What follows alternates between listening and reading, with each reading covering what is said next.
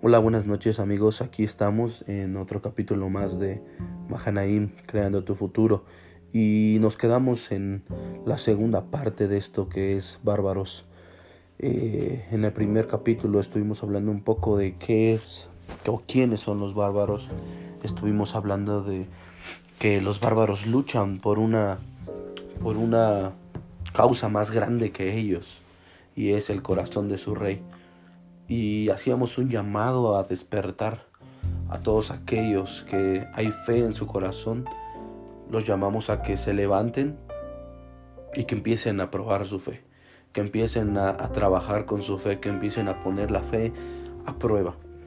De esto trata la segunda parte de Bárbaros. Eh, es, un, es un negocio arriesgado, yo le titularía, como subtítulo le pondría un negocio arriesgado. Los bárbaros, un negocio arriesgado. Eh, realmente el cristianismo como religión civilizada reclama tener un plan de grupo negociado con Dios. ¿A qué me refiero? Eh, el cristianismo se ha vuelto una religión civilizada. Y, quiero ocupar un poquito de lo que es Hebreos 11, si, puedes voy a leer, voy a citar algunos, algunos versículos, Hebreos 11, 33 y 35, del 33 al 35. Y quiero decirte antes de esto es que la fe para la iglesia primitiva era un negocio arriesgado. Wow, era un negocio demasiado arriesgado si recordamos cuando eh, Jesús es tomado y empieza a, le da la orden a sus discípulos que continúen haciendo discípulos. Y esto empieza a ser algo problemático, porque aquellos que creían eran perseguidos para ser muertos, eran perseguidos para ser exhibidos en los circos romanos, y, la, Roma, en este caso, el imperio romano, trató de, de apagar este movimiento, y, y gracias a Dios lo que hizo fue extenderlo, extenderlo, sacarlo de las fronteras, porque los cristianos empezaron a huir en la persecución. Entonces se empezó a regar y en aquellos tiempos la fe, la fe era un negocio arriesgado. Hoy en día es tan fácil llegar a una iglesia, es tan fácil levantar tu mano y decir vengo por primera vez, este, quiero que oren por mí y aparentemente hay personas que aceptan a Jesús como su Salvador y, todos nos emocionamos y gritamos y decimos, oh, llegó uno más. Pero creo que lo hemos hecho más como un ritual, como un, como un grupo carismático, como un grupo de socialité, un grupo donde todos aquellos, tú solamente tienes que venir, levantar tu mano, hacer una oración y, listo, estás, estás dentro. ¿no? Y, y, realmente no es lo que era la iglesia primitiva este negocio arriesgado de donde, tu vida está implicada, donde tu vida está expuesta. yo ya no veo el riesgo de vivir con Cristo. Realmente eh, esto se ha vuelto un ritual, se ha vuelto una religión más. Y eso da tristeza porque Creo que hoy es el tiempo, a través de todo lo que está pasando, a través de lo que encontramos en las redes sociales, en la forma en la que está avanzando la tecnología, los gobiernos, eh, toda esta nueva orden mundial que se está empezando a desarrollar eh, durante el, el 2020 y los años que vienen por delante, es tiempo de regresar al comienzo, es tiempo de regresar a la iglesia primitiva. Y para esto en Hebreos 11 versículo, versículo 33 dice que por la fe, ¿sí? dice que por la fe conquistaron reinos, hicieron justicia, alcanzaron promesas, taparon bocas de leones, apagaron fuegos impetuosos, evitaron filo de espada, sacaron fuerzas de debilidad, se hicieron fuertes en batallas, pusieron en fuga ejércitos extranjeros, las mujeres recibieron sus muertos mediante la resurrección. Y habla eh, en esta primera parte habla de Abel, de Enoch, de Abraham, de José, de Moisés. También habla de Raab, de Sansón, de grandes hombres que aparecen en la Biblia. Estos hombres que, que sin duda alguna fueron generales, han sido generales en, en, en la fe. Y aquí los nombran, los nombran en hebreos, los nombran y, y, y, hay algo que yo quiero comentarte, algo que me llamó mucho la atención, porque más adelante el versículo no se queda ahí, en el versículo 35 al 40, eh, Hebreos continúa describiendo héroes de la fe. pero sin decirnos quiénes eran. Dice, otros, la palabra otros no está hablando de, Abraham, de Enoch, de los que te acabo de comentar, está hablando de otras personas. Dice, otros fueron atormentados, no aceptando el rescate, a fin de obtener mejor resurrección. Otros experimentaron vituperios y azotes, y a más de esto, prisiones y cárceles. Fueron apedreados, aserrados, puestos a prueba, muertos a filo de espada, anduvieron de acá para allá, cubiertos de pieles, y de ovejas y de cabras, pobres, angustiados, perdón, maltratados, de los cuales el mundo no era digno, errando por los desiertos, por los montes, por las cuevas y por las cavernas de la tierra. Y todos estos alcanzaron buen testimonio mediante la fe. No recibieron lo prometido, proveyendo Dios alguna cosa mejor para nosotros, para que no fuesen ellos perdón, para que no fuesen ellos perfeccionados aparte de nosotros. Y me encanta porque estos están hablando que los otros permanecen en anonimato. Su vida fue grandiosa, su vida fue grandiosa y no aparece en los libros de la Biblia. No aparecen los nombres citados. La Biblia solamente narra algunos, narra, narra ciertos personajes por poner un número. Quizá no más de, de 100 personajes. Sin embargo, hay miles, miles, miles con los que a lo largo del tiempo Dios se ha encontrado con hombres, ha impactado su corazón, ha levantado un ejército de bárbaros, ha levantado hombres de fe, hombres aguerridos, hombres valientes, hombres que desafían, hombres que visten diferente como Juan el Bautista, hombres que, que comen diferente, hombres que viven diferente, hombres que ven diferente, hombres que se manejan diferente. Ciertamente estos hombres a lo largo del tiempo han trastornado su cultura, han trastornado la época donde viven, han trastornado la sociedad donde viven, son criticados, son hombres no muy bien vistos, pero son hombres respetados, son hombres que han, se han ganado un lugar por su dura manera de vivir. Y esto es porque son hombres que se van al extremo. Hombres que sin bien o mal ellos no, ellos no quieren quedar bien con la sociedad, ellos no temen, no temen vivir, de, vivir o, o, tener una vida de pipa y guante. Ellos no, no viven de, de, de, vivir de una manera de etiqueta. No, ellos viven de acuerdo a lo que es su fe, una fe salvaje. así como Dios los creó, así viven estos hombres. Eh, ciertamente eh, hoy muchos de estos hombres bárbaros, estos, estos salvajes en la fe, muy probablemente no estén dentro de una iglesia, muy probablemente no encajarán con ningún tipo de cristiano, ningún tipo de, católico, ningún tipo de religioso que tú conozcas dentro de tu cultura. Muy probablemente este hombre es una persona desafiante, es una persona que ama a Dios con todo su corazón, pero es una persona que eh, no, no le pondrías una etiqueta de cristiano o religioso. Sería una persona que eh, quizá aparentemente vaya en contra de las reglas. Pero reglas que, la sociedad inventó, reglas que la, eclesiástica, la, vida eclesiástica fue poniendo, hombres que inventaron para poder manipular la vida de otros hombres. Y hoy es tiempo de que eh, ese corazón salvaje que llevas por dentro, esa, eso que Dios ha puesto en ti, seas parte de este listado dentro de los otros. Yo, yo, yo creo y pienso que mi nombre, está, mi nombre está implícito en esta palabra de otros. Otros que soy llamado a vivir en un riesgo. A vivir en un riesgo, porque la vida es eso, la vida es un riesgo, la fe es un riesgo continuo. Y no porque no sé lo que viene, no, sino sé que va en contra de lo que el mundo dice. El mundo tiene que ver para creer, el mundo tiene que moverse conforme a lo que tienes, conforme a lo que, a lo que tú vistes, conforme al, al, oro, al, dinero que tú puedes tener. Eso es lo que te respalda, eso es lo que tú vives, esa es la seguridad del mundo. Escuchaba un poco de... Eh, alguien dijo un comentario que en las crisis el dinero no desaparece, sino solo cambia de mano. Y ahorita el dinero ciertamente va a cambiar de mano, ciertamente los poderosos en el país, en el mundo, eh, ellos pues no están acongojados. ¿Por qué? Porque Quizá eh, esta crisis ah, eh, beneficiará a los ricos, beneficiará a los renombrados, beneficiará a los que están dentro del sistema. Y gran parte de la población, en un 80%, eh, pagará las consecuencias de esta, de esta crisis, de esta pandemia.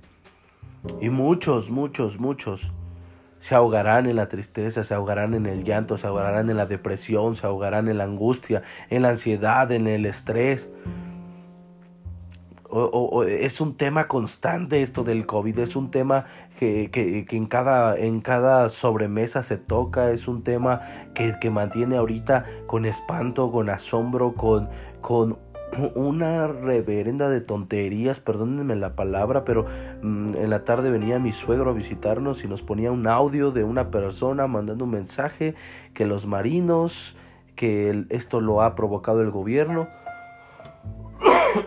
perdón, y que los marinos iban a aventar una, una, una, este, una bomba que infectara a medio mundo para que se murieran la mayor cantidad de personas. Y, y, nos reíamos, decíamos, ¿cómo es posible que crean esto?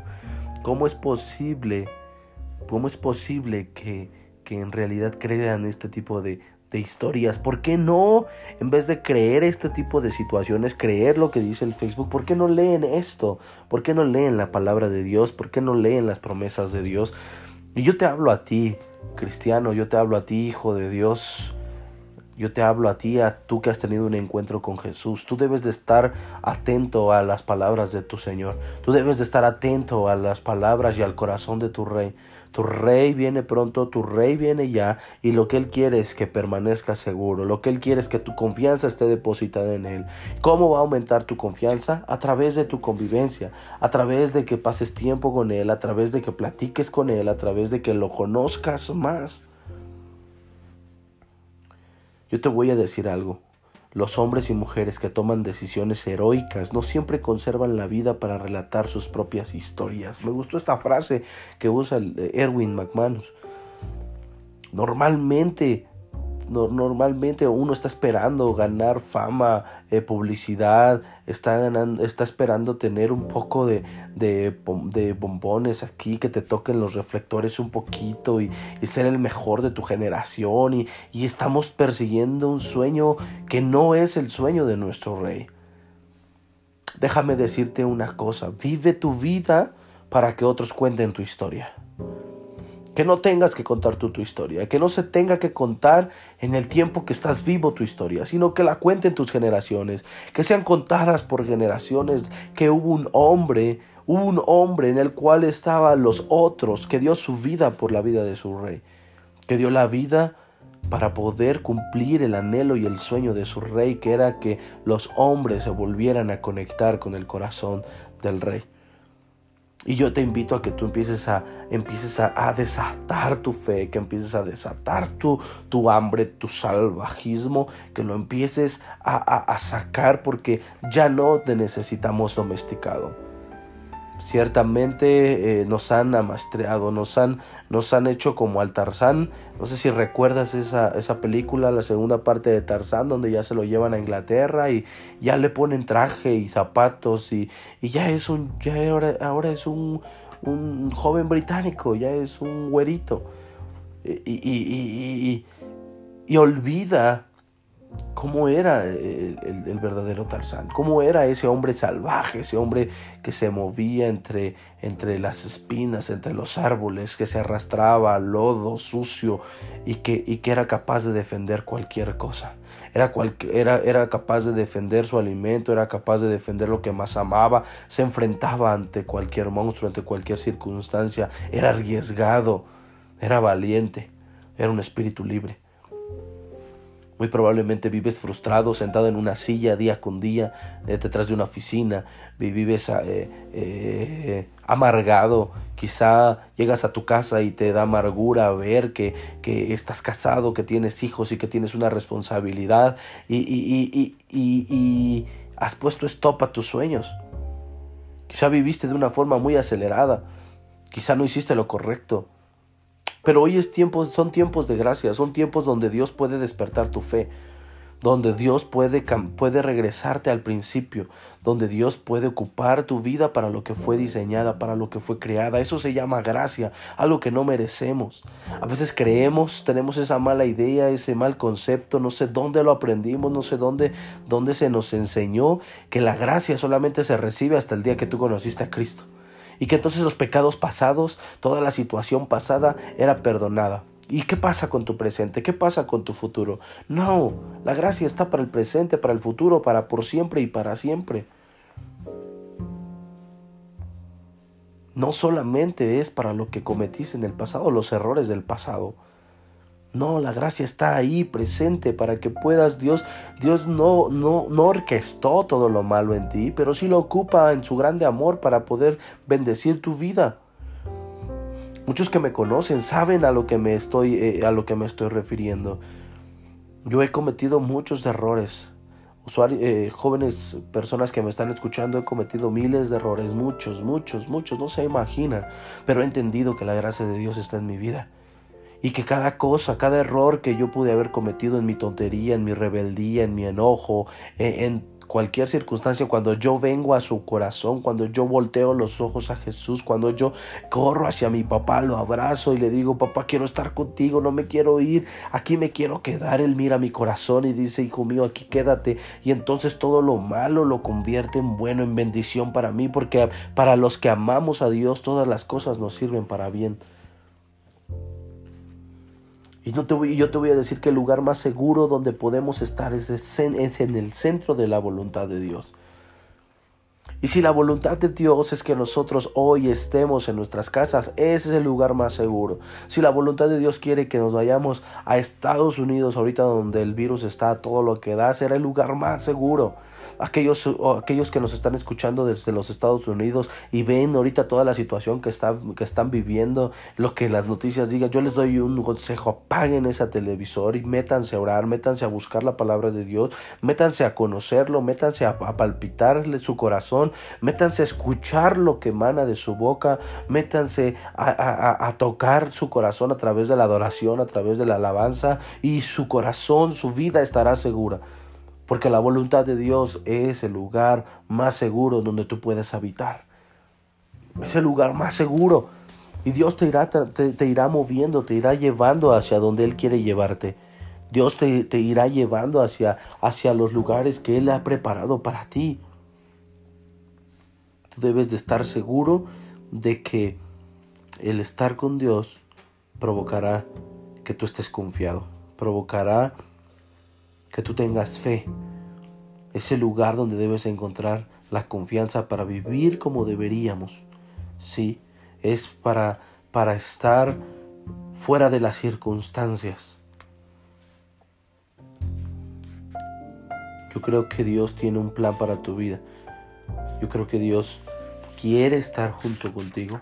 Él quiere que tú tomes este riesgo, que la fe es un riesgo y si tienes que morir como Juan el Bautista.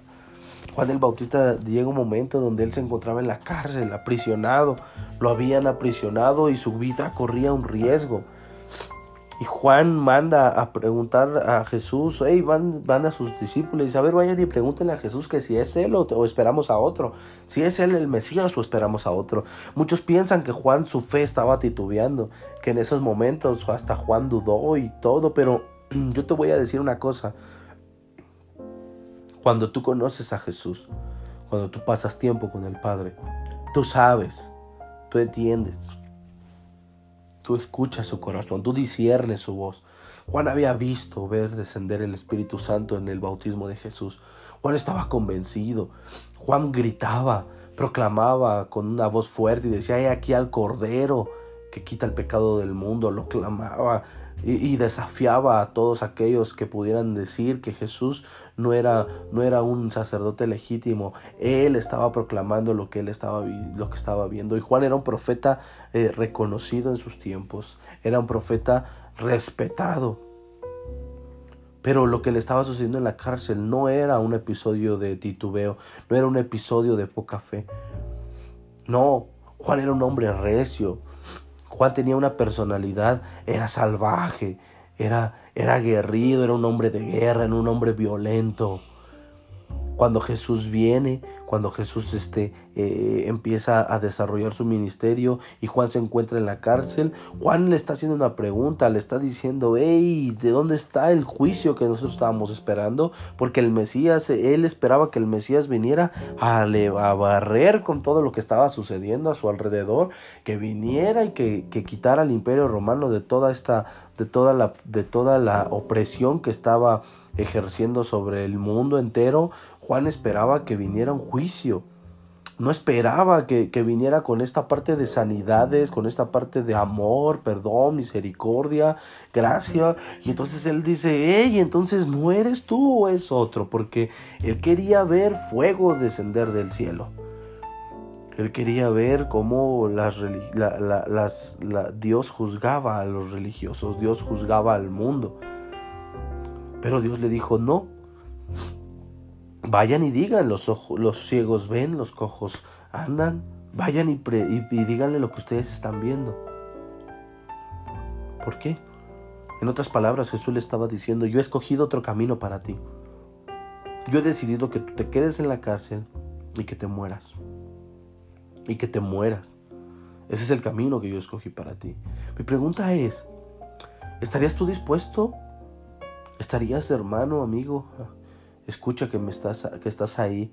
¿Estás dispuesto a realmente atender la voz de Dios y aceptar la voluntad de Dios? Hace unos días le preguntaba a mi hermano, tenía una crisis de, de nervios, de ansiedad, de estrés, de, de preocupación muy fuerte. ¿Y qué si Dios quiere que mueras de esa forma? ¿Estás dispuesto a aceptarlo? ¿Estás dispuesto a decir, sí Señor, mis días aquí terminaron?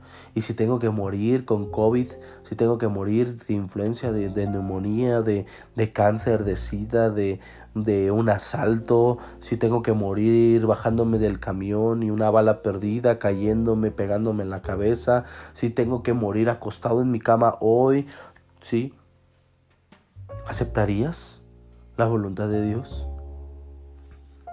¿Qué pasaría? Es allí donde en realidad somos diseñados para poder, somos, eh, estamos en un tiempo de transformación, un tiempo donde tenemos que cada vez morir más a nosotros, morir, tomar nuestra cruz y continuar en lo que Jesús quiere. Este sueño del rey no se concibe una vez y, sobre ese caminas, no. Es muy, es muy fácil perder la visión, es muy fácil desviarse del camino. Es muy fácil perder el rumbo. El verdadero sueño te puede ser arrebatado. Por eso tenemos que estar velando porque el enemigo anda suelto como un león rugiente. Está ahí esperando en qué momento te asonzas para poder desviar tu mirada. Muchos creen que el Satanás se te va a presentar con la colita y te va a salir un demonio y te va a espantar y va a decir vociferar cosas en tu contra. No siempre es así. No siempre es así. Él va a tratar de desviar tu propósito a través de una persona, a través de una mujer, a través del sexo, a través de, un programa, a través de un afán, una preocupación, a través de un familiar, a través de tu misma peleas matrimoniales, a través de una problemática eh, de alguna situación con tus hijos, que un accidente. Él va a tratar de desviar tu atención porque él lo que intenta es que quites tu mirada de Jesús. Él quiere que te vuelvas domesticado. Porque domesticado, porque civilizado no representas ningún tipo de peligro para Él, ni para el reino de Satanás. Eres simplemente un mozo más. Eres simplemente una persona diplomática. Y yo te voy a decir una cosa, en esta guerra la diplomacia no sirve absolutamente para nada. Debemos ser salvajes, duros, bárbaros, como aquellos vikingos que se levantaban en pelea, que eran, eran hombres fieros, eran hombres de guerra, eran hombres que no tenían miedo a la muerte, eran hombres que, que les encantaba pelear. Eran hombres que se excitaban en la pelea, eran hombres que eran, eran llevados a, a más y más y más y más y más y más y más.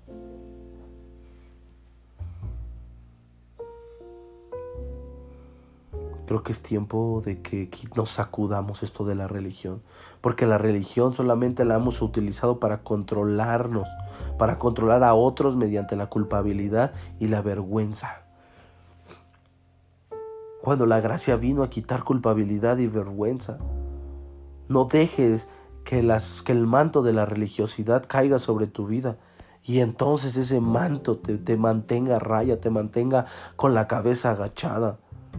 No, quítate eso, quítate eso, quítate esa manera de vivir, quítate eso que han depositado en tu vida y aprovecha la gracia de Dios que ha estado desde que Jesús vino a este planeta, desde que Jesús murió en esa cruz y, resucitó al tercer día, vino gracia sobre nosotros para que nosotros pudiéramos avanzar en el nombre de Jesús, para que nosotros pudiéramos pelear, para que tuviera, no le tuviéramos miedo a la muerte, para que nos volviéramos guerreros sanguinarios, que nos volviéramos guerreros que vamos por más, guerreros que amamos el corazón del rey y estamos dispuestos a conquistar todo el mundo, el universo, el mundo espiritual, todo lo que se nos atraviese, como aquellos valientes de David. Me pregunto cuántos bárbaros hay que me están escuchando. ¿Cuántos de aquellos están confusos en su fe? ¿Cuántos de aquellos ahorita están tambaleando? ¿Cuántos de aquellos están viviendo en una religiosidad.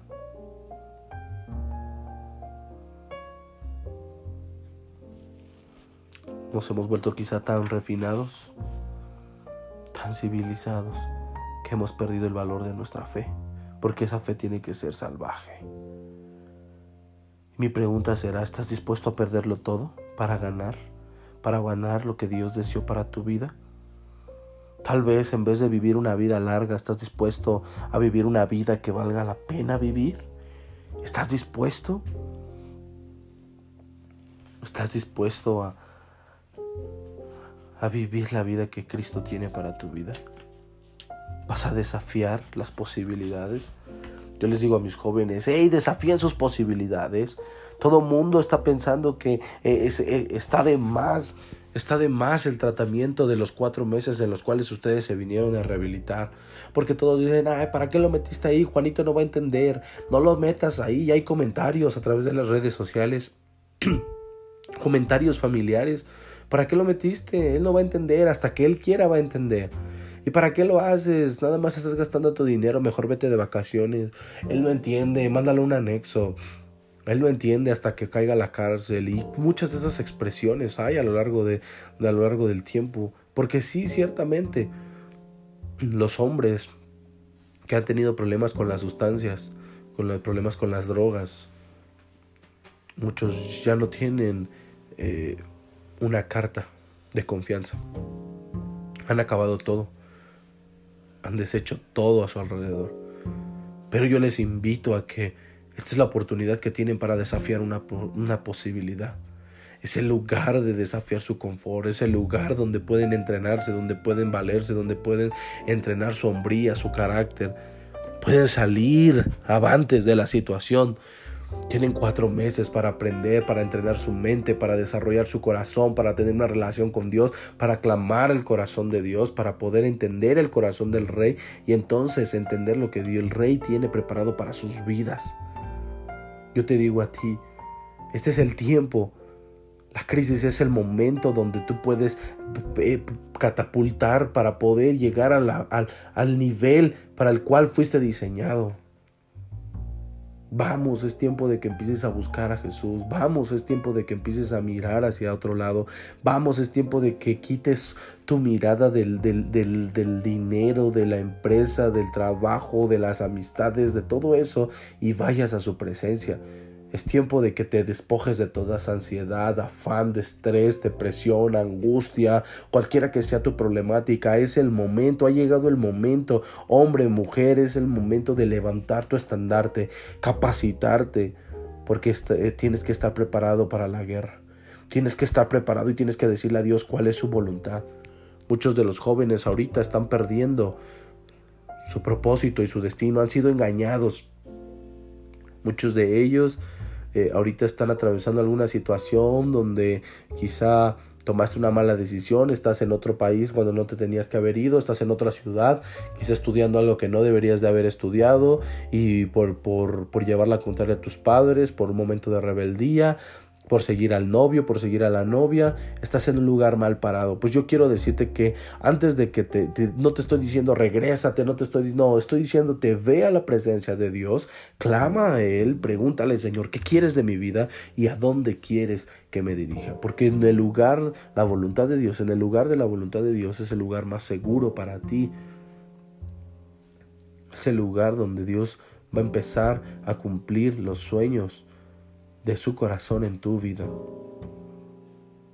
No es tiempo de ver qué sucede, de dejárselo al tiempo, al destino. No, es tiempo de que trabajemos, es tiempo de que echemos manos a la obra, es tiempo de que afilemos nuestras hachas para tener sabiduría, para tener inteligencia, corazón entendido, ciencia. Te voy a invitar a que Cierres tus ojos conmigo, allí donde estás, y hagas esta oración. Padre Celestial, tú que estás ahí, Señor, tú que estás en todo lugar, yo te pido, Señor, que empieces a inundar el corazón de todos aquellos que están escuchando este podcast. Señor, empieza a levantar a hombres y mujeres valientes, hombres y, mujeres, Señor, con un corazón de guerreros, un corazón, Señor, salvaje, un corazón, Señor, eh, hambriento de batalla. Un corazón, Señor, que está dispuesto a pelear, está dispuesto a, a, rescatar, Señor, su propósito y el destino que tú tienes para ellos. Están dispuestos a mantener su diferencia para poder llegar al lugar que tú has preparado para ellos. Padre, yo te pido por todos aquellos que ahorita están pasando por alguna circunstancia, alguna situación, Señor, donde su fe está siendo tambaleada, donde su fe está siendo movida, donde ellos no, tienen hacia dónde moverse, Padre. Yo te pido que tú empieces a dar luz, entendimiento y tu Espíritu Santo llegue, abra el camino, Señor. Eh, eh, eh, ponga un muro de escudo, Señor, a su alrededor para que el enemigo no pase un muro de escudo, Señor, lleno por ángeles, en cada habitación, en cada casa donde están escuchando este mensaje, Padre, tu Espíritu Santo se manifieste en la vida de estos hombres, en la vida de estas mujeres, Señor, y empieces a levantar una generación, Señor, como la que describe Hebreos, una generación que está dispuesta, quizás, Señor, a morir en el anonimato, pero no pelean por una fama, no pelean, no, no están dando su vida para que su nombre aparezca, Señor, en, en la revista o aparezca en primera plana, sino están dando su vida por ti, Jesús. Están dando su vida para que tu palabra, Señor, llegue a otros lugares donde lo necesitan, para que otros hombres y mujeres escuchen de lo que tú estás haciendo en nuestros corazones, que tú vienes a dar salvajismo, Señor, en nuestros corazones, que empieces a dar, Señor, a reavivar un fuego en nuestros corazones y un verdadero avivamiento empieza a surgir, Señor, de un corazón de cenizas, Padre. Hoy el fuego empieza a ser reavivado. Yo declaro, Señor, que tu Espíritu Santo empieza, Señor, a causar estragos en la vida, en las mentes que están escuchando esta oración, este mensaje, Señor, y no dormirán, sino antes bien tu Espíritu Santo los tocará, Señor, tu Espíritu Santo hablará con ellos, tu Espíritu Santo, Señor, los motivará a seguir adelante. Padre, te doy gracias porque tú eres bueno y porque nos amas. Te bendecimos en el nombre de Jesús. Amén. Esto ha sido todo segunda parte de Bárbaros. Por favor, estate al pendiente. Eh, estaremos hablando más adelante de, seguiremos con esta serie. Y te invito a que compartas esta serie. Si me puedes ayudar a, a, postearla en tu Facebook, a mandarla por WhatsApp. Eh, nos están escuchando a través de México, Estados Unidos, España y Panamá. Ojalá podamos llegar a, a todo el mundo. Te doy gracias por, por permitir tomarte un tiempo para poder escuchar este mensaje. Que Dios te bendiga. Esto fue Mahanaim, creando tu futuro. Bárbaros, segunda parte.